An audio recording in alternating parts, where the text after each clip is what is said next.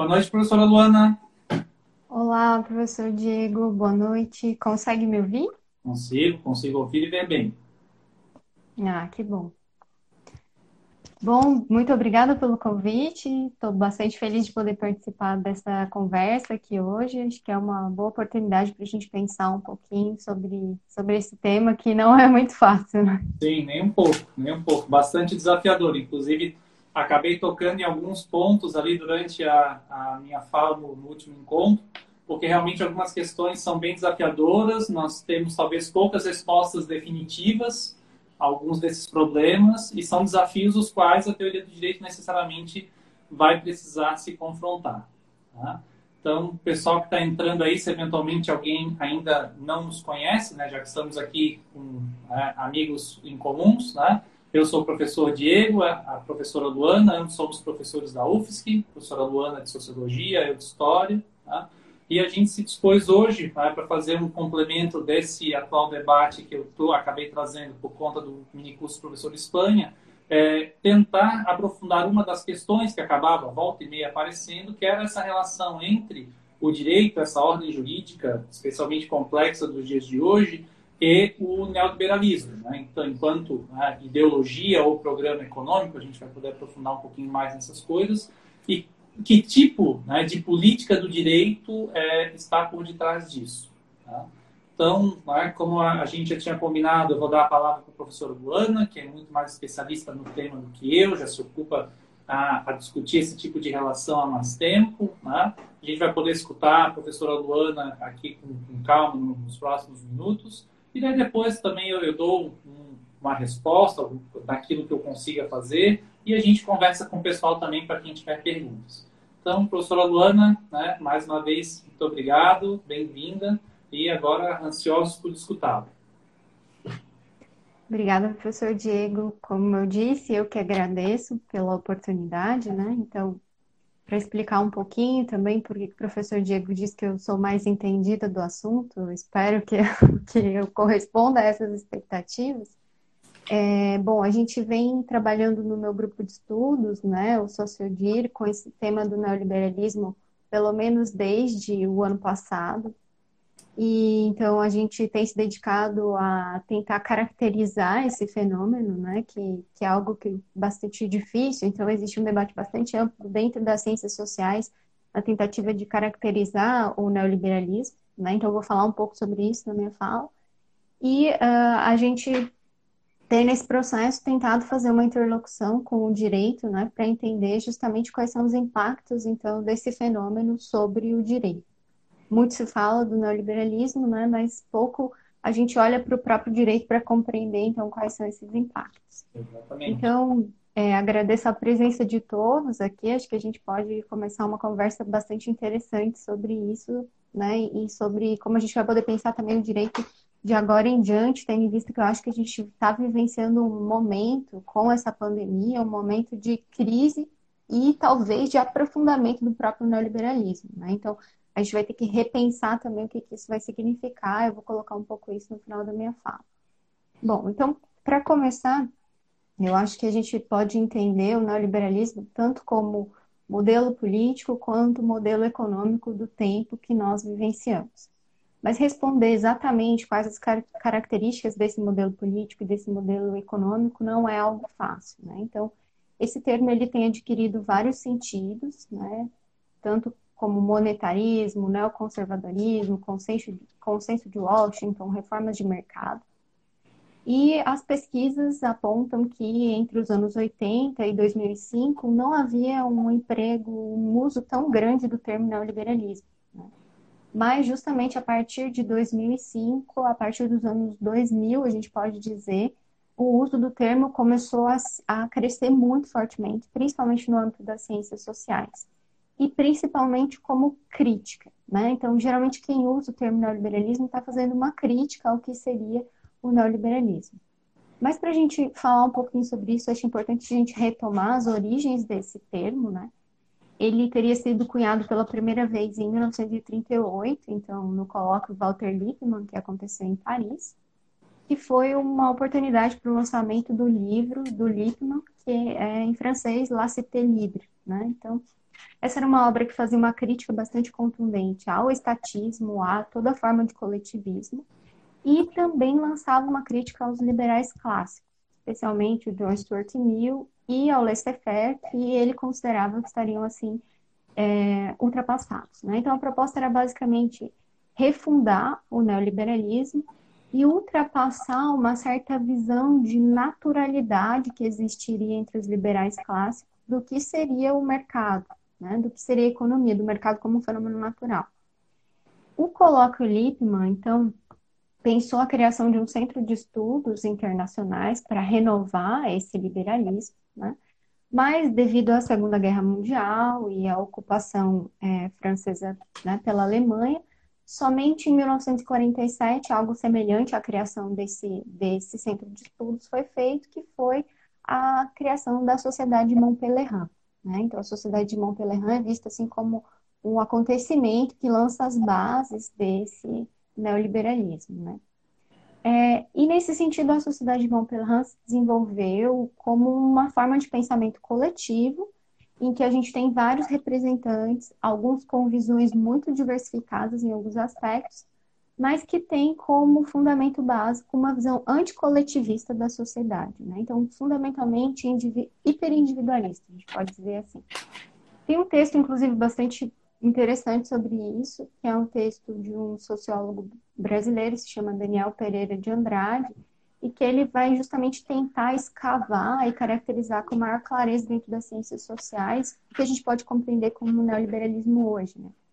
E sobre isso ele diz o seguinte: por exemplo, ordoliberais de Freiburgo, escola austríaca, escola de Chicago, representantes da Long School of Economics, todos eles compartilham a utopia de livre mercado e uma posição contrária a toda forma de intervencionismo econômico e planejamento estatal centralizado. Então, são contrários ao keynesianismo, são contrários a qualquer forma de socialismo, a qualquer forma de desenvolvimentismo mas eles não necessariamente, né, então chamando todos esses de neoliberais junto com ele, eles não necessariamente vão ter alguma opinião comum sobre qual é o papel legítimo do Estado, então quais atribuições competem ou não ao Estado, sobre as diretrizes de política econômica e sobre se o laissez-faire do século XIX né, foi uma experiência fracassada, em que medida ele foi.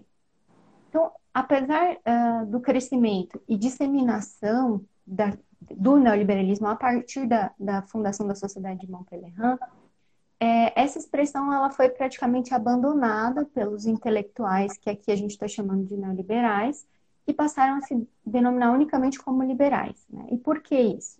Me parece que há dois elementos desse abandono. Um deles né, é a experiência da ditadura militar no Chile com Pinochet. Né? Então, a escola de Chicago teve uma influência muito grande na formação desses é, economistas chilenos, né? E por isso essa experiência teria desprestigiado o uso do termo neoliberalismo, né? associando o neoliberalismo à repressão, à perda de liberdades, somente a não perdendo-se a liberdade econômica. Né? É, então, assim, esses autores vão parar de se denominar como, como neoliberais, né? justamente por esse aspecto pejorativo que esse termo vai adquirir.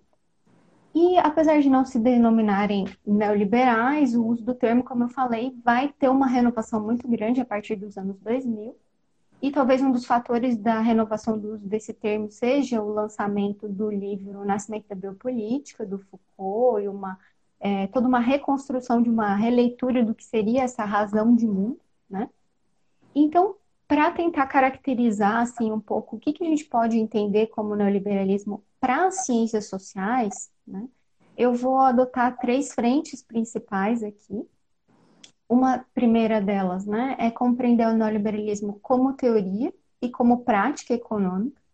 Nessa perspectiva que parte fundamentalmente de uma leitura marxista, o neoliberalismo pode ser entendido como um projeto econômico que vai tentar restabelecer as condições de acumulação de capital e de restauração do poder das elites econômicas, não se, a partir fundamentalmente né, da crise que aconteceu na década de 70, que levou essas elites a perderem né, boa parte do, do seu domínio econômico, Mas é curioso que não necessariamente as políticas econômicas que vão ser implementadas, a gente vai falar aqui de dois grandes representantes, a Thatcher e o Reagan, né?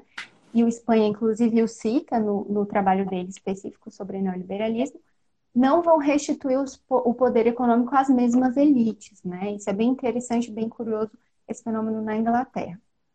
Mas, é, nos apegando um pouquinho a essa leitura, né? O Harvey, por exemplo, vai dizer que nesses governos houve intensa repressão, tanto de Thatcher quanto de Reagan, que são os dois primeiros marcos do que é esse modelo neoliberal, é uma repressão intensa da classe trabalhadora é, e uma estruturação de compromissos estatais com a desregulação, com a financiarização e com a austeridade do gasto público. Né? Como eu já disse, o objetivo dessas políticas é fundamentalmente recuperar o poder econômico que uh, as elites perderam com a crise econômica da década de 70, principalmente com o colapso é, dos ativos de ações, imóveis e poupança, né? E essa, o, o Harvey fala muito disso nos Estados Unidos, né? Então, essa é a primeira leitura do que seria o neoliberalismo, que nessa perspectiva marxista é uma nova, uma nova fase do capitalismo né, com algumas características próprias que estão relacionadas fundamentalmente com essa financiarização, com austeridade fiscal e com desregulação da economia. Uma segunda visão é uma visão que vai olhar para o neoliberalismo como teoria política, então vai tentar entender qual é o modelo de governabilidade que emerge. Essa visão tem raízes na leitura Foucaultiana, mas também vai entender qual é esse modelo de Estado que a gente pode chamar de um Estado neoliberal. Né? E é bem interessante porque essa leitura a gente pode encontrar tanto uma leitura derivada do Foucault aí, quanto uma leitura weberiana, derivada de um autor que se chama William Davis, né? E o Davis vai falar muito sobre como é, esse Estado neoliberal ele não é necessariamente um, um Estado menor, né? Ele não é necessariamente um Estado menos atuante. Ele vai ser um Estado que vai ter uma reengenharia, ele vai ser ressignificado a partir dos valores próprios do mercado. Então ele precisa ser eficiente, ele precisa, a gente precisa todo o tempo fazer reformas desse estado, passar certas atribuições do estado para a iniciativa privada, mas em que o estado continua remunerando essas atribuições. Então não significa dizer que a gente vai ter menos gasto estatal, né? A gente pode inclusive ter muito mais gasto estatal com esse tipo de terceirização. E então essa seria a segunda visão, né, sobre o neoliberalismo, e uma terceira é o que eu vou chamar aqui de ética neoliberal, que é um termo que foi cunhado pelo professor Alessandro Pinzani. E essa ética neoliberal, ela se pauta em uma visão de mundo segundo a qual cada um é responsável pela sua própria vida e cada um é responsável pela sua própria situação econômica. Então é uma ênfase muito grande na responsabilidade individual o que o Foucault, né, no seu livro Nascimento da Biopolítica, vai chamar de um certo empreendedorismo, está ligado diretamente a essa visão do empreendedorismo de si mesmo. Né? Então, cada um responsável por si, cada um responsável por investir o seu próprio capital humano, o que está muito presente na obra do Gary Becker, que lança essa teoria do capital humano. Né? Então, essa, essas três visões aqui do que seria o neoliberalismo, eu uso elas para a gente olhar um pouquinho para como o Espanha trata do que é o fenômeno do neoliberalismo e como o direito é, se configura dentro desse contexto. Né? O Espanha, e eu e o professor Diego conversávamos um pouco sobre isso há algumas semanas, ele tem um texto muito interessante para a gente tentar, a partir desse texto, inclusive, construir uma visão do que seria o direito no contexto de neoliberalismo que é um artigo que se chama Revolução Neoliberal e a Subversão do Modelo Jurídico, Crise, Direito e Argumentação Jurídica. Esse artigo foi publicado aqui no Brasil em 2012, né? E, é, segundo o Espanha, nesse texto, o neoliberalismo ele produz justamente uma subversão do modelo jurídico, né? Ele muda profundamente o que caracteriza o modelo jurídico de decisão. E essa subversão significa uma suspensão ou cancelamento de direitos, inobservância de formalidades, de garantias jurídicas, a subalternização de regras bem estabelecidas do viver político, como processos democráticos, por exemplo, internamente dentro dos países, e externamente o respeito aos tratados, né, que vão ser muitas vezes é, subjugados, digamos assim, por outras regras oriundas de esferas tipicamente econômicas. É interessante que esse texto ele aborda, ele escreve um pouco pensando no que se seguiu após a crise de 2008, então ele está falando muito da situação de Portugal, e ele fala muito como essa ideia quase apocalíptica da crise né, vai fazer com que os argumentos de necessidade econômica se sobreponham a todo tempo aos argumentos tipicamente do direito, de preservação de direitos. Né? Então, em nome da economia, quase tudo é possível. Nessa análise que o Espanha vai fazer, a gente pode encontrar tanto os elementos conjunturais, de uma análise até com algumas raízes um pouco marxistas, quando, por exemplo, ele fala das políticas econômicas de Thatcher e Reagan dos anos 70. Também a gente pode encontrar essa leitura da ética neoliberal, de uma certa maneira, porque ele vai falar dos valores que. do relativismo de valores que emergem com o neoliberalismo, né? Então, ele vai falar que há cada vez menos uma normatividade transcendental e há cada vez mais uma normatividade que emerge unicamente dos negócios, dos microinteresses envolvidos nessas negociações e também ele vai falar que o que prevalece é um espírito do agente de mercado. Né? Então, ele fala do empreendedorismo, a ideia de que a diversidade, a necessidade sempre precisam ser interpretados como uma oportunidade. Então, ele trata um pouco também desses elementos da ética neoliberal, que eu acho que são bastante interessantes para a gente pensar o jurídico. Por quê? Ele vai falar, por exemplo, ah, que o que existe é uma substituição de uma certa ética liberal por essa ética desse empreendedorismo, né? Desse, dessa até uma falta de ética típica dos novos negócios, eu diria assim, do, do, interesse a curto prazo, né? É, e aí, quando ele vai falar também das políticas de austeridade que tá, estavam sendo implementadas em Portugal nesse período, né, de todo o discurso jurídico, inclusive dos ministros é, de tribunais, ele vai dizer que há uma imposição, né, é, de jurisdições não estatais, e aí no caso de Portugal e da Europa, eu acho que isso fica muito evidente. Ele fala do Tribunal de Justiça da União Europeia, de tribunais arbitrais, e que ele vai apontar aí uma, o que eu acho que a gente poderia encontrar dentro da leitura dele, que é uma nova visão do que seria o direito nesse contexto do neoliberalismo, e uma nova visão do qual é o papel do Estado, né? um papel bastante enfraquecido, e que essas normas jurídicas que para eles, para o Espanha, caracterizam o que é propriamente o direito, não vão mais ter a mesma força que antes, né? Então, esse direito tipicamente público, esse direito tipicamente democrático, que passou por um processo de aprovação legislativa, que tem essa legitimidade, ele perde força diante de um direito tipicamente privado, um direito que decorre de negociações privadas. Isso, isso eu acho que é um ponto extremamente interessante, né? Ah, acho que um outro elemento que é bem interessante do, do texto do, do Espanha é a gente pensar como é que ele caracteriza o que é o neo do neoliberalismo. Né? Então, ele diz assim, que no liberalismo clássico existia um liberalismo regulado.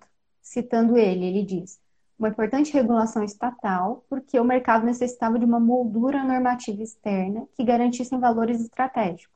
Propriedade, verdade, transparência, confiança e igualdade. Se a gente pensa no neoliberalismo, né, falar em confiança, igualdade e transparência é algo praticamente inexistente.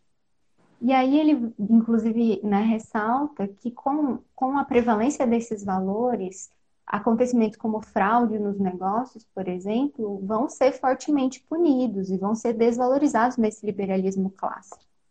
Isso porque existiriam certos códigos de conduta liberais que estão relacionados a uma ética da honra, uma ética da responsabilidade. Já no neoliberalismo, existe uma desregulamentação radical, né? Então, o Espanha diz: esse neoliberalismo acredita num jogo de mercado liberto de qualquer constrangimento de, de típicos de interesse público, né? Que seriam interesses comuns da comunidade, né?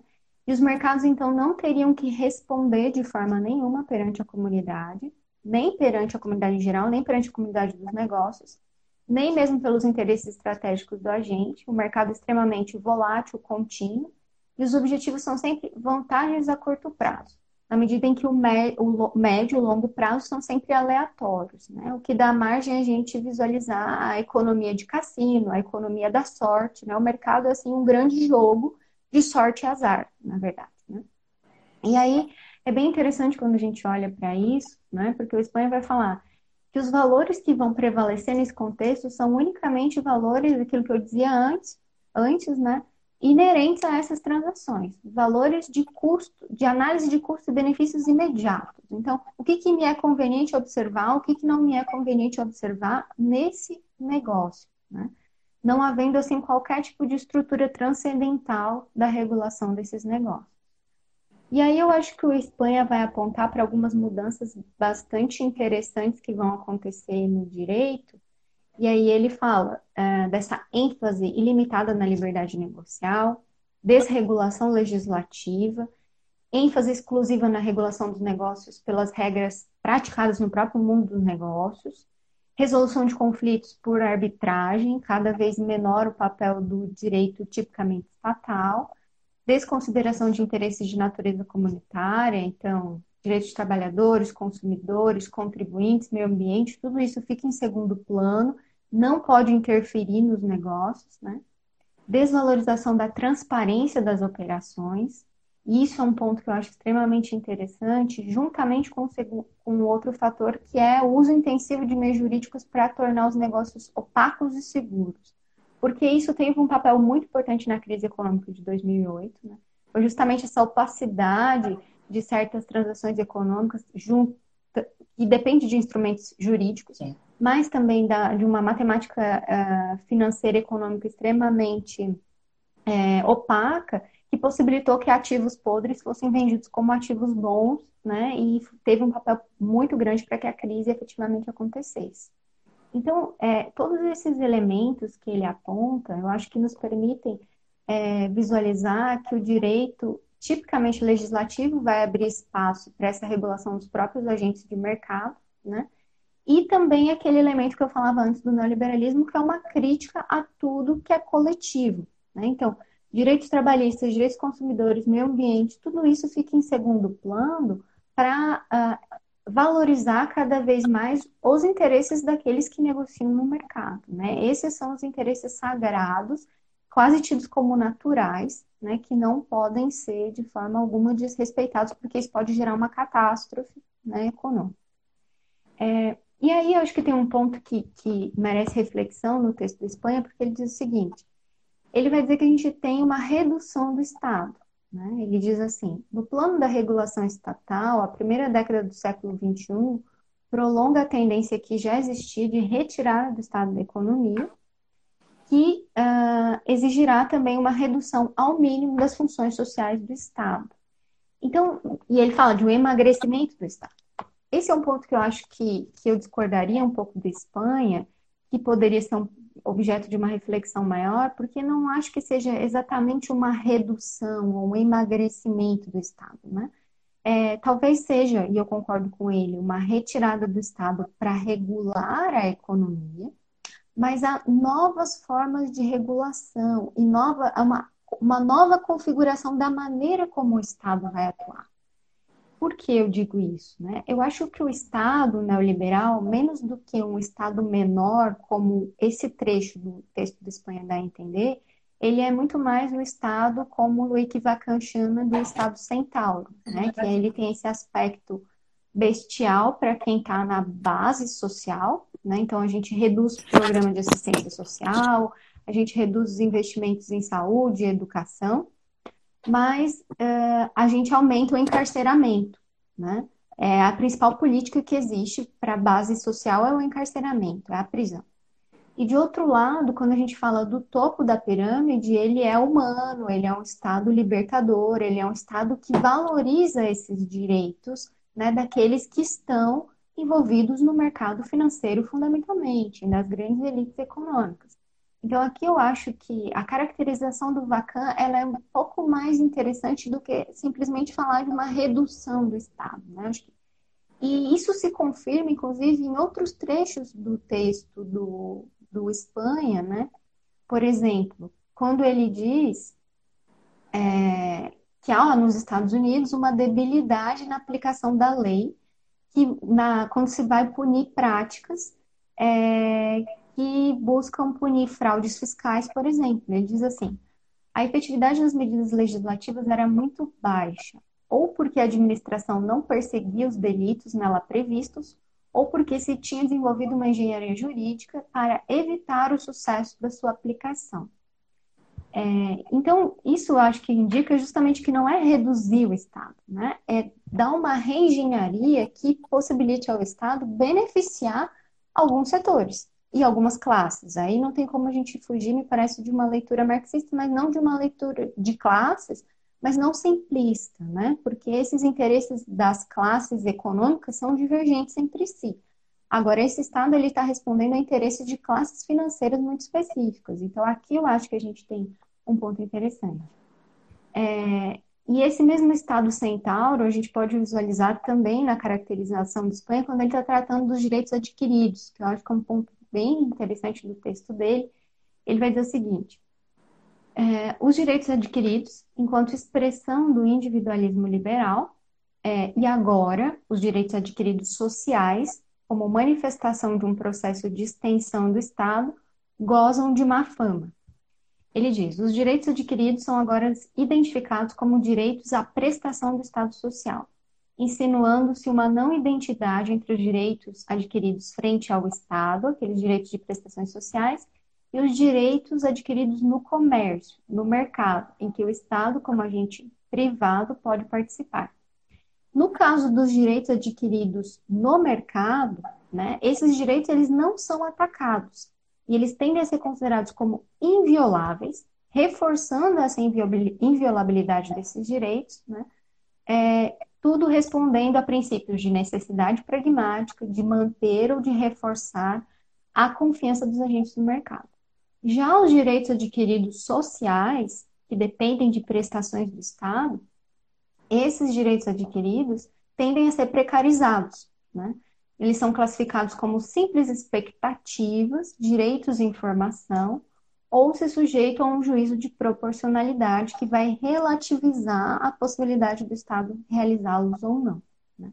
Então, a gente vai ver que essa argumentação jurídica típica do neoliberalismo ela serve a assegurar certos direitos adquiridos, sim, esses direitos adquiridos da iniciativa privada, muitas vezes de individuais perante o próprio Estado, quando eles estão negociando com o Estado, né? É, e ao mesmo tempo vai precarizar os direitos sociais. Então, acho que a gente tem que olhar para esse duplo aspecto que, que o Estado vai adquirindo. Né? É, e aí, só para finalizar, que acho que eu já falei bastante, a gente pode abrir assim para a conversa, eu acho bem interessante também a discussão que, que o a Espanha vai fazer sobre. Ele vai confrontar né, um modelo jurídico de decisão e um modelo tipicamente econômico de decisão. Enquanto no modelo jurídico a gente tem uma regulação social que vai ser orientada por é, certos interesses, como direitos dotados de garantias, permanências, situações que não vão poder ser modificadas senão através de lei, obedecendo a formalidades, né, o devido processo legal e nesse contexto, o raciocínio de custos e benefícios vai ter pouca legitimidade. Né? A técnica tipicamente utilizada é a ponderação, então a gente está falando de dois direitos em que argumentativamente né, busca-se encontrar uma justa proporção, uma equitativa proporção entre esses dois direitos, e o que vai legitimar a atuação desses juristas é o domínio de um saber especializado e regulado, né, em que esse jurista aplica decisões prudentes com imparcialidade com relação a esse conflito. Já quando a gente olha para o modelo tipicamente econômico de decisão, ele é um modelo pautado na análise de custos e benefícios, fundamentalmente, um modelo dinâmico que vai buscar explorar ao máximo as oportunidades, né? o aproveitamento ágil de momentos favoráveis, janelas de oportunidade, rentabilização de acontecimentos conjunturais, tendo em vista sempre maximizar as vantagens que podem ser obtidas. E é interessante que nesse tipo de modelo não se ponderam interesses divergentes entre si, mas existe um interesse a partir do qual vai se buscar realizar o que se quer realizar. Né? E a técnica de análise aqui é sempre de custos e benefícios. Então, dentro desse modelo de análise tipicamente econômica, se eu sou confrontado com algum direito de alguém, esse direito de alguém ele só vai ser realizado se for oportuno realizar esse direito, se for conveniente realizar esse direito numa análise de custos e benefícios. Nunca como um direito que tem uma valorização em si, né? que tem uma valorização por si, por ser um direito, porque está previsto em lei e porque existe uma obrigação de cumpri-lo. Eu vou cumprir essa obrigação se for conveniente cumprir, sempre nessa análise de custos e benefícios.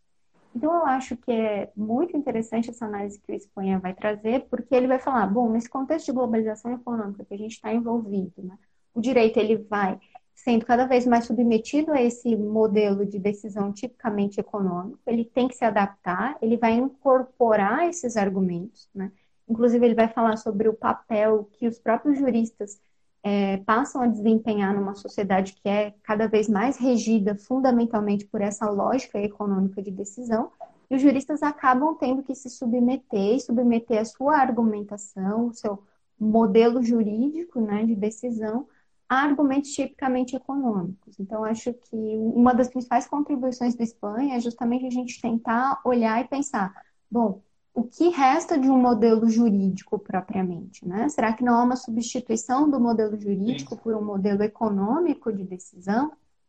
Então, acho que aqui tem vários pontos a serem pensados, e o Espanha também traz todo um debate muito interessante sobre qual é o papel dos juristas é, no contexto de globalização econômica, né? Ele vai falar como certas, certas profissões jurídicas começam a ser muito valorizadas, né? Então, a profissão de um árbitro, por exemplo, é, de um advogado de negócios no âmbito internacional, que conhece a pluralidade de, normas que vão regular os, os negócios no âmbito internacional, e outras profissões mais tradicionais, então advogados que vão atuar no âmbito interno, com pequenas causas, ou só quem é só professor, né, é. ou então quem é magistrado, que tem uma carreira típica de Estado, todos esses vão sendo vistos cada vez mais como como representantes de um certo conservadorismo que precisa ser ultrapassado, que não está de acordo com o dinamismo necessário da economia. Então, esse eu acho que é um ponto é, bastante interessante para a gente refletir agora também, né? Porque me parece que essa pandemia que a gente está vivenciando, ela vem colocar novos dilemas perante esse Estado, que era um Estado cada vez mais submetido à ordem econômica, né? é, essa pandemia, para que ela seja enfrentada, a gente precisa de um Estado forte, principalmente no que diz respeito a prestações sociais, não só no âmbito da saúde, mas prestações econômicas, assegurar as pessoas subsistência, por exemplo. Então, será que não é o momento da gente repensar qual é esse papel do Estado? Qual o tipo de impacto que a pandemia vai produzir sobre a própria globalização econômica, né? E sobre a própria caracterização desse Estado? E também pensar que, por exemplo, hoje a Alemanha e França anunciaram não só um pacote econômico conjunto, mas anunciaram que vão tomar iniciativas no sentido de é, quase uma reindustrialização, para que fiquem menos dependentes de produtos produzidos e industrializados em outros lugares do mundo. Né? Então, talvez a gente esteja caminhando para um novo momento em que essa globalização econômica vai ser colocada de alguma maneira em choque, né? Já está sendo colocada, obviamente, com tudo que a gente está vivendo, né? Talvez a questão seja, será que haverá, né, nesse pós-pandemia, espaço, então, para uma reemergência desse modelo jurídico de decisão do qual fala a Espanha? Eu acho que essas são algumas questões que eu me coloquei enquanto li esse texto dele e que podem possibilitar a gente conversar um pouco e, enfim, já peço desculpas, professor Diego, por ter falado muito. Não, nada. Mas acho que esse é um tema que, que rende bastante. Com certeza, ainda mais com alguém que entende do assunto, né? Eu vou fazer alguns pequenos comentários, né, algumas reações de algumas questões que me chamaram a atenção da tua fala, de algumas coisas que eu também já tinha da leitura anterior do professor Espanha, e depois vou jogar algumas perguntas para, se tu quiseres comentar, se eventualmente quem estiver também assistindo queira entrar no debate, né? A primeira coisa que chama atenção é, é essa, essa questão do, do, nome não assumido né, do neoliberalismo. Né? É muito interessante uma teoria que não queira assumir a sua própria origem, etc. Isso é, isso é um dado bastante curioso. Né? É, um segundo ponto, que daí acho que é interessante de salientar, é essa ideia né, que, que se traz, né, a partir do neoliberalismo, de uma destruição que é criadora, ou seja, que ao contrário do, da lógica do direito, em que o direito se constrói via acúmulo, né, o direito tradicionalmente se constrói em acúmulos, sejam conceituais, sejam legislativos, sejam por meio de várias fontes, não é essa a questão, em vários tempos históricos isso se manifesta de modo diferente, mas o direito tem tradicionalmente uma lógica acumulativa. E essa lógica é, neoliberal justamente trabalha com esse fenômeno da destruição criadora, ou seja, que, inclusive que as crises são momentos importantes para que você possa destruir outras coisas, né? para que dali você são não oportunidades novas, mas que justamente você aproveite e viva no vácuo disso. E esse momento da pandemia, como tu colocaste, seria muito é, uma encruzilhada nesse sentido, porque a alternativa, ou é, como tu colocaste aqui, alguma medida em que os estados vão tentar criar né, uma nova dinâmica na relação, por exemplo, essa questão da reindustrialização que tu colocaste. É, eu ainda citava isso na, no encontro quando fazia a diferença do que significou a, o Código de Defesa do Consumidor para um lado e a reforma trabalhista para o outro, ou seja, o Estado pode criar estímulos para se relacionar com o sistema econômico que podem ou reequilibrar ou exacerbar determinadas tendências. Né? Então, como tu bem colocaste aqui, esse é um fato muito importante.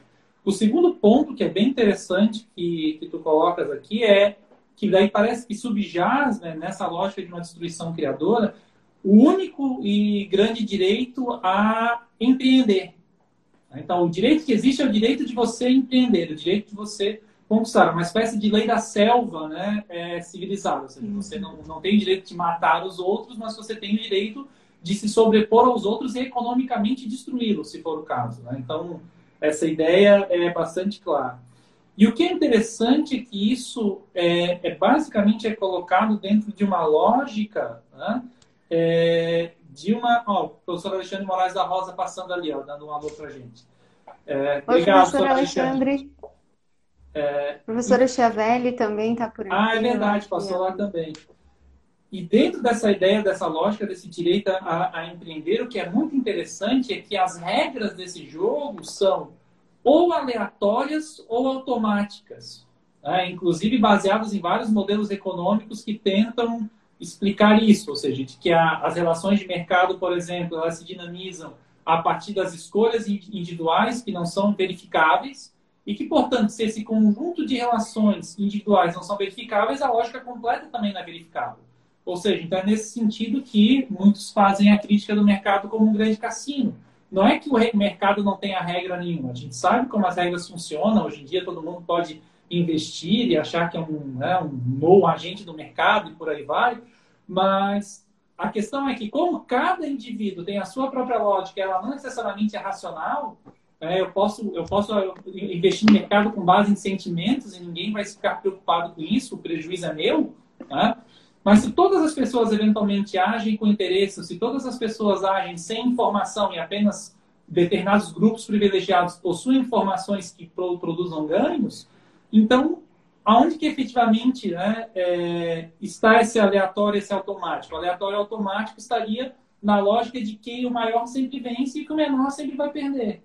E fora disso, não há salvação, porque, como tu colocaste, para quem está embaixo não existem direitos adquiridos. Os direitos adquiridos estão apenas numa camada. Então, isso que me chamou é. bastante atenção. Sobre esse ponto, eu acho que é bem interessante também colocar que o próprio Hayek, né, quando ele está falando sim. do funcionamento do mercado, ele fala da catalaxia, né?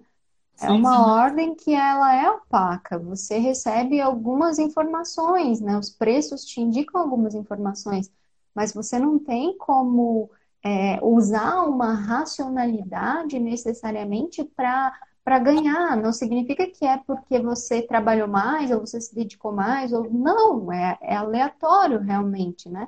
Por exemplo, você pode ter seguido todas as orientações possíveis no início desse ano para fazer as suas aplicações financeiras. E de repente veio a pandemia e você Sim. perdeu tudo agora, assim. Sim. Então não há uma, por mais racional, seguindo a própria racionalidade econômica que você seja, né? A ordem é um jogo de sorte e azar. Sim. Quando a gente fala de mercado financeiro, fundamentalmente. Exatamente, exatamente. É, e por fim, eu, eu acho que a gente podia começar um debate aqui. Eu já falei dessa questão aqui da, da pandemia que trouxeste, né?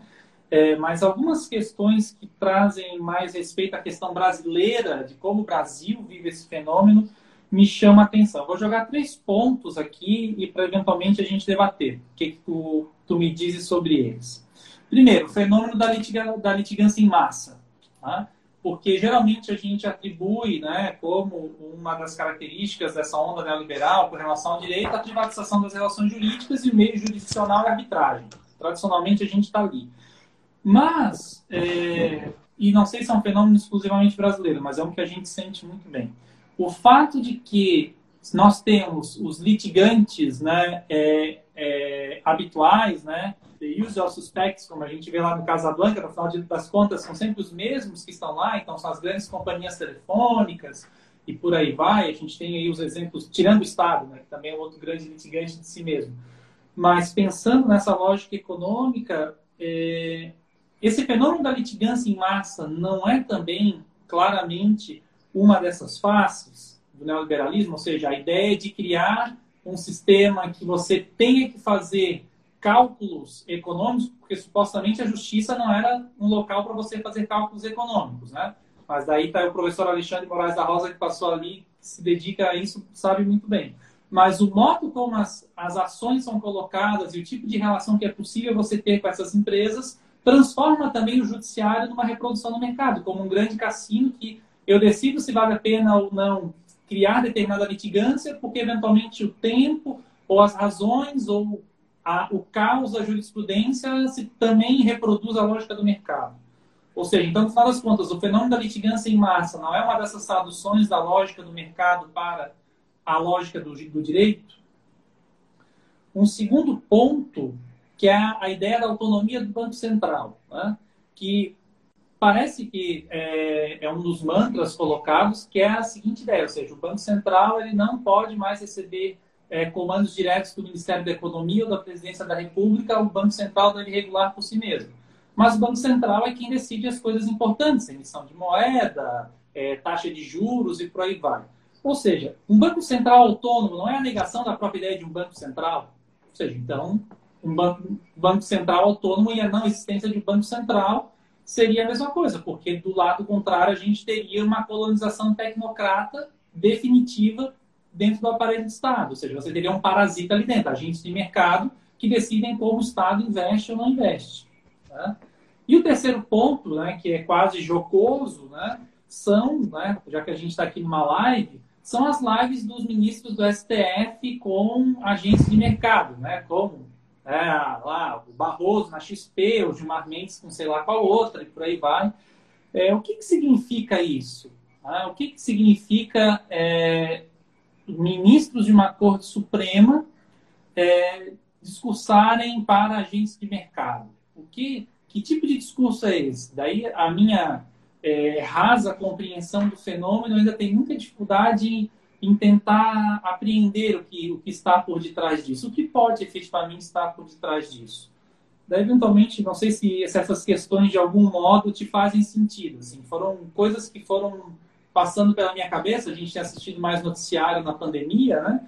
Então, essas, volta e meia vai, aumenta, não aumenta a taxa de juros, a taxa de juros chegou ao seu menor índice histórico, mas, não, por exemplo, é uma, é uma medida clara de resposta ao que está acontecendo na pandemia. E se a gente não tivesse um Banco Central é, vinculado ao governo que decidisse, não, a gente vai tentar uma aposta radical de manter tudo como está durante a pandemia e por aí vai. Ou seja, a impossibilidade de que o Banco Central fosse uma instância política.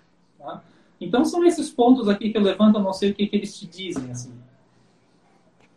É, eu vou começar pelo final. Eu acho que esse, esse ponto né, das lives dos ministros ah, dos tribunais superiores com agentes do mercado né, demonstra, obviamente, o caráter extremamente político do direito. E, de uma certa maneira, ele reafirma a leitura que o Vacan faz do Estado como um Estado centauro, né? Então, eu nunca vi um ministro do, dos tribunais superiores, por exemplo, fazendo uma live com movimentos sociais, né?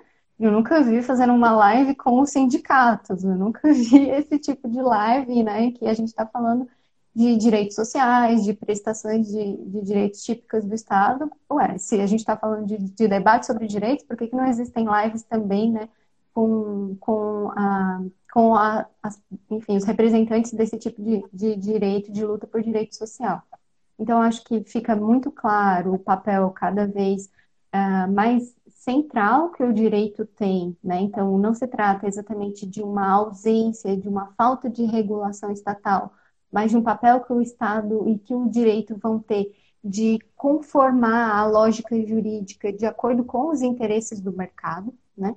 E os próprios ministros estão atentos a esse papel que eles desempenham, né? Então, eles estão atentos a acalmar os agentes do mercado, a dizer que eles sabem da necessidade, da importância dos cálculos econômicos, tudo isso. Então, é, isso demonstra também essa adequação, né? a adequação dos ministros à própria lógica econômica, me parece que o Espanha trata nesse texto dele. Então, eles estão atentos a isso e, e isso uh, se conforma a esse Estado neoliberal, esse Estado centauro, né? que é tão libertador para o topo, assim, né? tão receptivo para os interesses Sim. daqueles que compõem essa elite financeira. Então, eles estão sendo receptivos ao conversarem, a dialogarem, né? a, ao ouvirem também o que, que querem que eles decidam.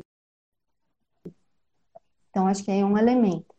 Quando a gente pensa na autonomia do Banco Central, né, eu me recordo bastante, eu vi que a Luísa, minha orientando de PIB, está aqui, né, a gente já discutiu várias vezes sobre isso, e eu me recordo bastante é, de um texto do William Davis, que é esse mesmo texto em que ele vai falar sobre o papel do Estado, né, e o Davis fala sobre como o neoliberalismo, para que ele se implemente, ele precisa, tendo em vista que há um ataque bastante forte assim, é, aos direitos sociais, ele precisa ter legitimidade, né? ele precisa ter uma aceitação política, e para que ele se implemente, isso é feito muitas vezes através de um discurso tecnocrático. Né?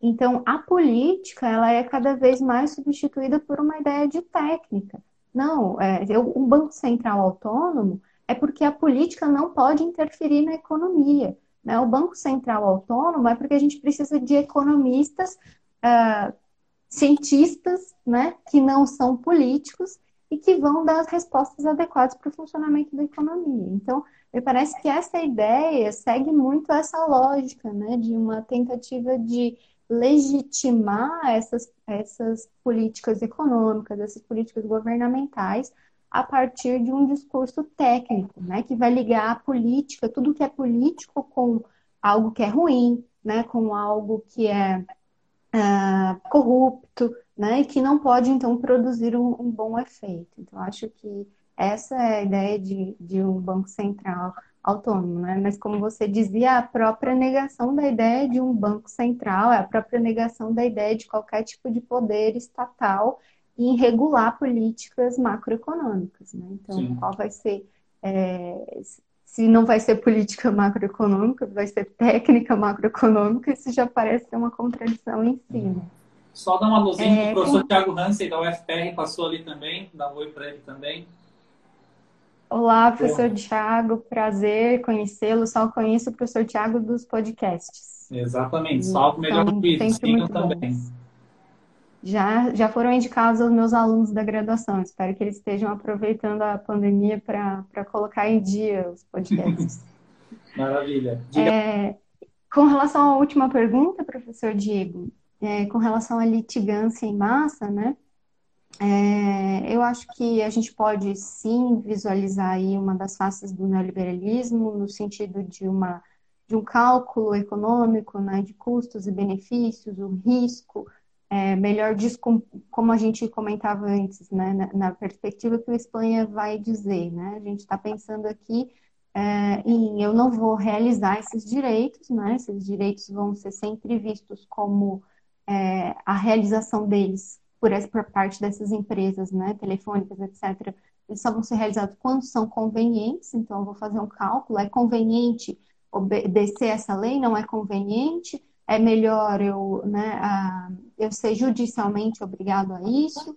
Então, é sempre essa análise de risco, essa análise de custos, que me parece sim uma das facetas desse, desse neoliberalismo, mas também me remete muito né? E é que é, não tanto esse tipo de litigância que você se refere, que diz respeito a direitos dos consumidores, mas quando a gente pensa, por exemplo, é, nas, nas lides individuais para tentar assegurar direitos, como o direito à saúde, por exemplo, então, ter que ajuizar uma ação para conseguir né, um leito de UTI no hospital, ter que ajuizar uma ação, é, tudo isso também está relacionado com com o neoliberalismo na medida em que os meus direitos eu passo a reivindicá-los sempre de uma perspectiva extremamente individualista, né?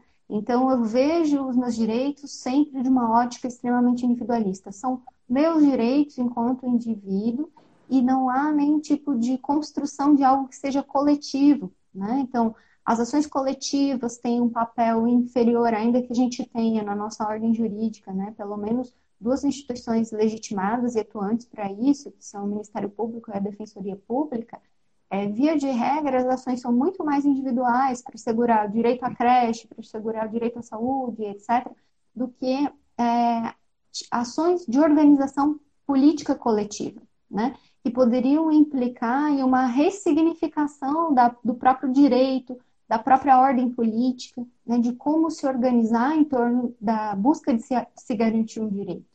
Então, que seria condiz muito mais com a lógica neoliberal, eu contratar um advogado, eu acessar a defensoria pública e tentar realizar o meu direito individual, tendo em vista que eu sou responsável por mim mesmo, né? que eu preciso uh, resolver os meus problemas, que eu devo buscar, do que, por exemplo, me reunir numa associação de bairros, numa associação de moradores, me vincular a um partido político, né? demandar politicamente, de uma forma mais ampla, a realização de um direito. Né? Demandar o executivo de uma forma mais ampla, por exemplo, como bairro, como uma comunidade. O neoliberalismo diz respeito à destruição de tudo que é coletivo, né? a demonizar qualquer coisa que seja um movimento político, qualquer coisa que seja um movimento coletivo de construção política.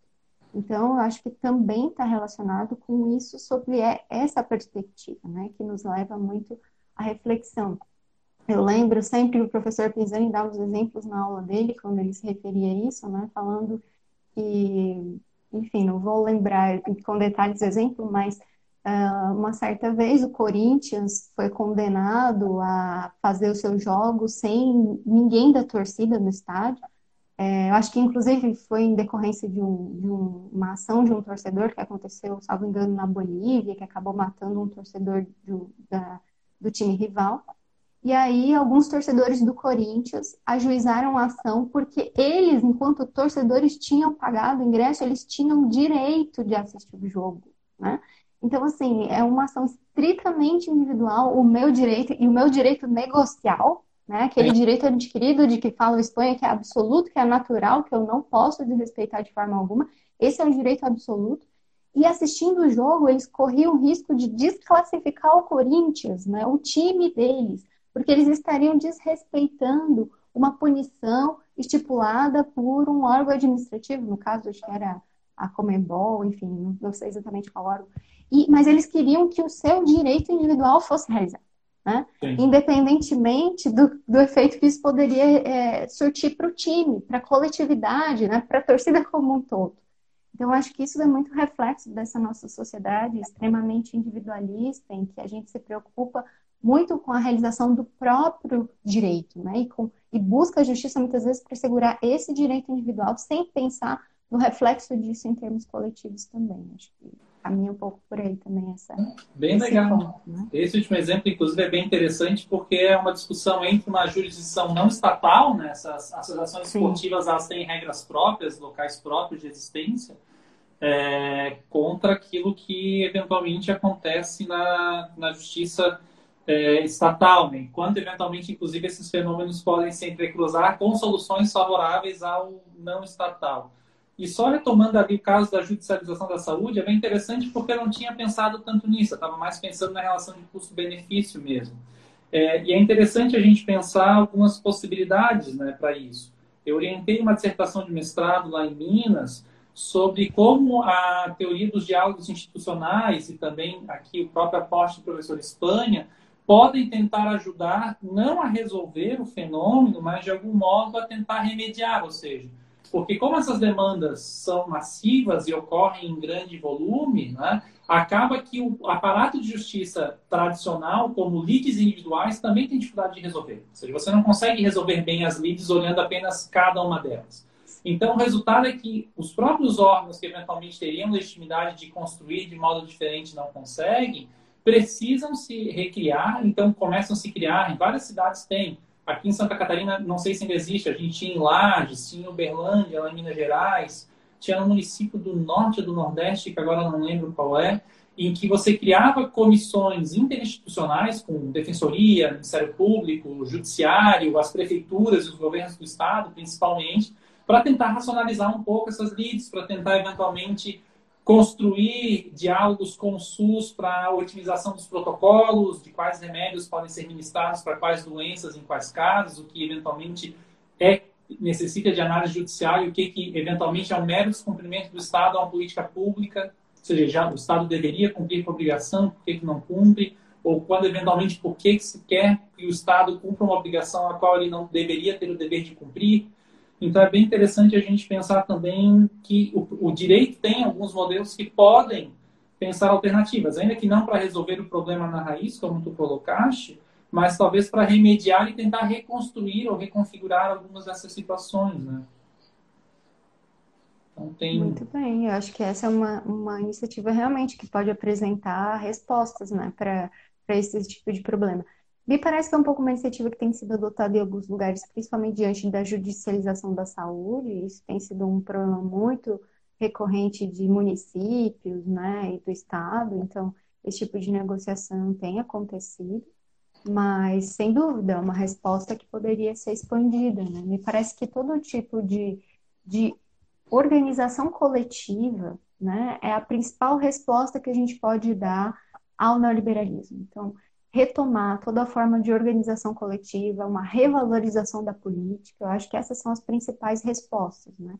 E é uma revalorização do direito por aí também, né? Por esse caminho da revalorização do que é político, do que é coletivo. É só assim que a gente vai lidar com uma ordem que é anticoletiva, né? Que é anticoletivista. É verdade. Professora, pelo que eu estou olhando aqui do relógio, a gente deve ter aí pouquinhos, poucos minutos, né? Então, tem que tomar cuidado, senão a transmissão acaba no, no automático. É, eu não vi se eventualmente teve perguntas, perguntas mesmo acho que não teve aqui. Teve um monte de gente aqui que acabou elogiando, provavelmente porque era a professora Luana, né? Todo mundo sabe que a professora Luana é a mais querida do CCJ, né? Então, oh. é, apro vamos criar um, um ranking. É, me aproveitei um pouquinho aqui. É, não sei se tem alguma consideração final, algum, algum recado último, alguma dica de leitura para o pessoal. Não, acho que é isso. Acho que o, eu falei um pouco do Dardot e Laval, né, que escreveram A Nova Razão do Mundo. A gente tem também, eles lançaram um livro que é sobre os commons, né? Eu acho que esse livro, ele é um pouco uma resposta a essa razão do mundo neoliberal. Então, esse caminho que eu sugiro de pensar o que é coletivo, de pensar uma gestão política organizada do que é o coletivo, que seja coletiva, também acho que a gente pode encontrar algumas respostas nesse livro do, do Dardot e Laval.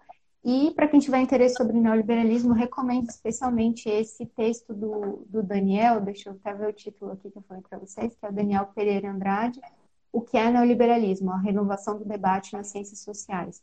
Que acho que é um texto bem analítico que consegue é, trazer essa leitura do neoliberalismo numa perspectiva marxista, uh, bourdieusiana, uma perspectiva weberiana também, depois uma perspectiva neocolonial, que eu achei extremamente interessante, porque muitas vezes a gente constrói uma leitura neoliberal nos países centrais, né? E como trazer essa leitura para um país periférico como o Brasil é um grande desafio, porque a gente sequer teve um estado de bem-estar social consolidado. E o neoliberalismo se constrói como um ataque ao estado de bem-estar social. Né? Então, é um desafio também pensar isso. Então, acho que esse texto ajuda a gente a ter um bom panorama, assim, para começar a refletir de forma mais aprofundada sobre o neoliberalismo. Legal. Depois posso até te enviar o texto, professor, se você quiser para quem está acompanhando as lives, né? Eu acho que é uma boa. Obrigado. E é isso, agradecer pela oportunidade. Foi a minha primeira live, então bem, estou bem. inaugurando as lives da quarentena. Quem sabe agora eu me anime para fazer mais alguma. Beleza. Tchau, tchau.